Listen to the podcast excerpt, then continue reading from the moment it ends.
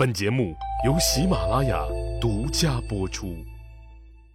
上一集里，我说到了齐襄公打算干掉鲁桓公的事儿。前面说了，但凡杀人灭口这一类血呼啦啦的、很不卫生的事儿，主使者都是不会亲自下手的。于是，另一个主角就要粉墨登场。这个人就是公子彭生。公子彭生是齐国的大夫，史料对他的记载不多。他人生中最为显著的事件，就是在齐襄公的授意下，利用送鲁桓公回国的机会，在半路上掐死了鲁桓公。文姜见老公鲁桓公根据计划如期的死去了，于是趁着寡居就留在了齐国，和齐襄公继续着不能说的秘密，不愿意再回到鲁国。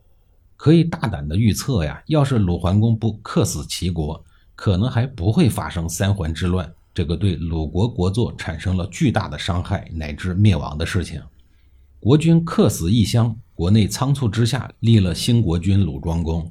这期间权力交接的工作肯定做不好啊！这种大事儿做不好，可不就容易发生乱政吗？真是万恶淫为首啊！再说鲁国，当鲁国得知国君的死讯，一个个气的是吹胡子瞪眼儿，这不是明摆着欺负鲁国吗？但真要是打起来呢，鲁国又不是齐国的对手，于是齐国上下只好憋了这口气，一面派人去迎接鲁桓公的灵柩，一方面派人跟鲁国交涉，要求惩办凶手。齐襄公也自知理亏，只好把公子彭生当替死鬼杀了了事儿。如此重大的政治事件就这样不了了之了。后来鲁国的史官们在写春秋时，把这一段不光彩的历史含含糊糊的一笔带过。倒是齐国的君子们反而深以为耻，写下了《敝狗》一诗，还被收录于中国的文学开篇著作《诗经》中。敝狗是什么意思呀？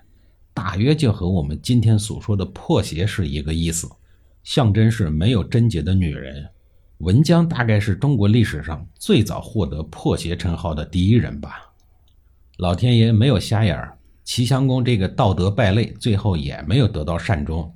先是外出打猎受伤，回到住处养病的过程当中，被降低俸禄的堂兄弟公孙无知直接给杀了。到了这个阶段呀，文姜已没有留在齐国的必要了，只能返回鲁国，打算亲自辅佐自己的儿子，也就是喜欢自由恋爱的鲁庄公处理国事。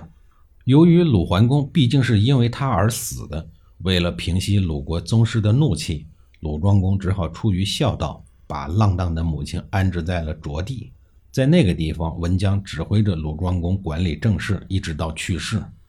卓地呀，就在今天的济南市长清区的境内。要说能杀现任国君的，肯定不是一个善茬儿。公孙无知杀了齐襄公以后，不但没有畏罪潜逃，反而还自立为国君，可谓是膨胀狂妄到了极致。像这种来历很不正的国君位子，注定是坐不长久的。仅仅两个月以后，就被一名叫雍廪的大夫直接给杀了。齐国人给公孙无知的谥号呢，也很直接明了：齐前废公。齐前废公，您先走一步啊！七十三年以后，还有一个叫齐后废公的人去陪你作伴。再说齐前废公已经废了，齐国还得立新国君呀。周天子已经衰退到了管不了这么重大的人事变动了，全靠诸侯们自力更生。谁本事大、运气好，谁来当领导，无需事先请集上级领导周天子。又一场夺权大戏隆重登场。在这场大戏里，有一个大家耳熟能详的名字，叫管仲。管仲不但是一代名相，还是青楼行业的鼻祖。青楼可不是妓院啊，这俩可不是一回事儿如果你非要把这俩拧到一块儿，那也顶多算是同宗不同行。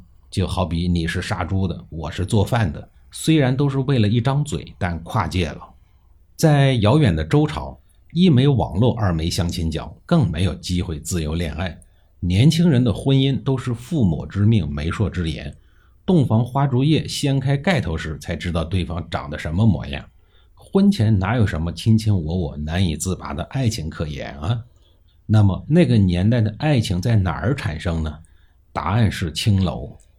因为只有在青楼里，青年男女才可以自由的在一起喝酒、写诗、弹琴、唱歌、跳舞、下棋、诉说等等。有了这些丰富多彩的活动，就有了共同的语言、共同的精神追求，不就容易产生爱情吗？所以说，青楼是产生爱与浪漫、爱与自由的地方，是一个很高级的地方。妓院可不是，妓院只提供动物本能的肉体需求服务，很粗鄙低级的。而青楼女呢，也都是很有才华的女子，品味、气质、琴棋书画，样样得懂。如果你是一个目不识丁的女子，怎么进行那些丰富多彩的活动啊？怎么谈论精神追求啊？中国历史上有才华的青楼女有很多啊，比如鱼玄机、薛涛、李师师、杜十娘、柳如是、赛金花等等，她们可以说当时那个时代里最有才华的女子。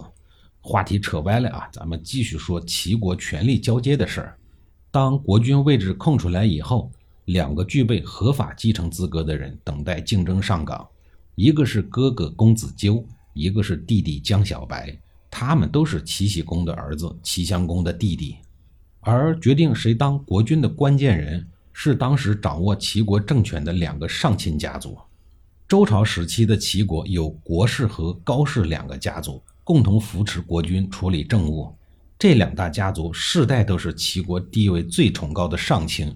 他们的任命由周天子直接授予，凡是齐国的一切大小事务，都必须经过他们两人的最后决定，相当于现在的常委会常委。国家大事要是不经过常委会通过，就行不通。最难能可贵的是，国高二世这两家一直恪守君臣之礼，从来没有出现过乱臣贼子，也很少专权跋扈。应该说，在数百年的漫长时间里。国高二世一直努力地扮演着宗室之业护其本根这一角色，即使他们有废立君主的权利和能力，但也从来没有觊觎国君之位。在齐襄公被杀之前，齐国大夫鲍叔牙就预感到齐国高层要发生大乱，而身为齐襄公弟弟的江小白很可能会遭遇血光之灾。于是，出于安全考虑，鲍叔牙保护着公子江小白跑到了莒国去避难。